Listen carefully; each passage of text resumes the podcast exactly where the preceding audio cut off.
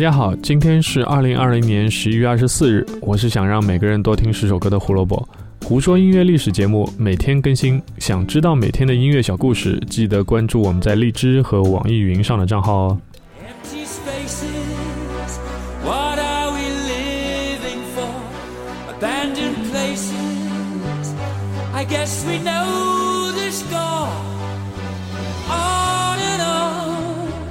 一九九一年十一月二十四日，传奇摇滚乐队 Queen 的主唱 Freddie Mercury 因为艾滋并发症去世，终年四十五岁。因为《波西米亚狂想曲》这部电影大卖的原因，大家多多少少都知道了不少关于 Freddie Mercury 的故事，所以我们今天就另辟蹊径，呃，说一点小的事情，希望可以帮助大家丰满一下这位主唱在大家心目当中的一个形象。那首先我们来说，Freddie 有一个非常著名的形象，就是他拿着没有麦克风支架底部的那个样子，基本这就是他的标志了。在 Queen 的出道专辑《Queen 一》的封面的右下角，我们就会看到这个形象就已经出现了。为什么第一张出道专辑就已经有这个形象呢？因为这个形象最早可以追溯到1969年8月，当时 Freddie Mercury 还没有加入 Queen，那他当时在为一个叫做 Avex 的乐队当主唱。根据当时 VEX 乐队的成员回忆，演出的设备都很差，因为没有钱嘛。麦克风的架子呢是属于那种又大又沉的，所以 Freddie 习惯把中间的螺丝拧松一些，这样他要移动的时候就可以把上半部分的这个管子拿出来。后来有一次在演出当中，Freddie 想要把麦架举过头顶，结果底座坏了，整个脱落，这反而给了他一个灵感，就是一根长度适宜的管子，对他来说简直就像是一根魔杖一般。之后，Freddie Mercury 时常在演出当中用它来演示各种各样的东西，像比如说把它当成一把剑，把它当成一个吉他，或者当成一根棒球棒，当成一根高尔夫球棒，一切都如此随心所欲，慢慢的就成为了他在舞台上最大的标志之一了。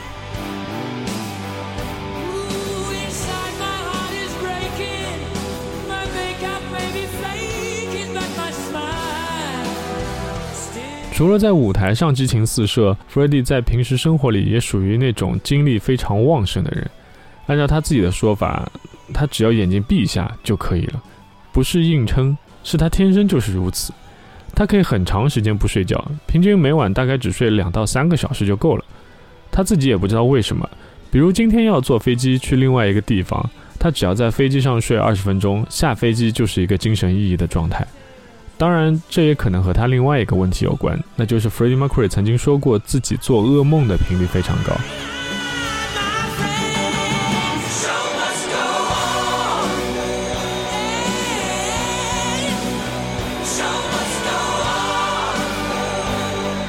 最后，我们来说一下今天节目的背景音乐《The Show Must Go On》，这是 Queen 在 Freddie Mercury 去世前发行的最后一张单曲，就在十一月二十四日之前的六个星期。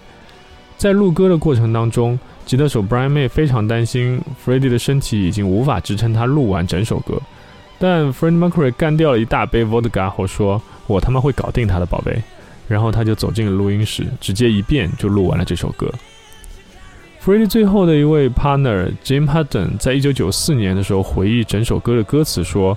对我而言，里面最能代表 Freddie Mercury 的一句歌词就是‘我的妆容在掉落，但我的笑容依旧’。不管 Freddie Mercury 病得多重，他从不向任何人抱怨，也不会祈求任何人的可怜。这是他一个人的战斗，他一直勇敢地面对那些越来越多想要击倒他的困难。”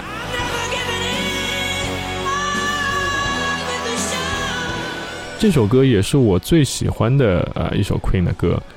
最后的那些呐喊对我个人而言是相当震撼的。这样一个享受舞台、掌控舞台的人，不得已将永远远离属于他的灯光和掌声。他的内心是觉得亏欠这个舞台的，所以他当然希望 The show must go on。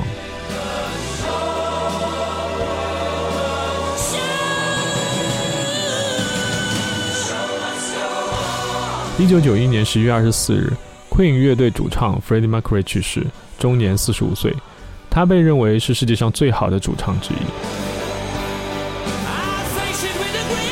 对于这位摇滚巨星，有太多可以说的东西。以后我们碰到 Queen 的专辑再慢慢讲，留个念想嘛。感谢收听今天节目，胡说音乐历史，音乐让每天更重要。我们明天见啦，拜拜。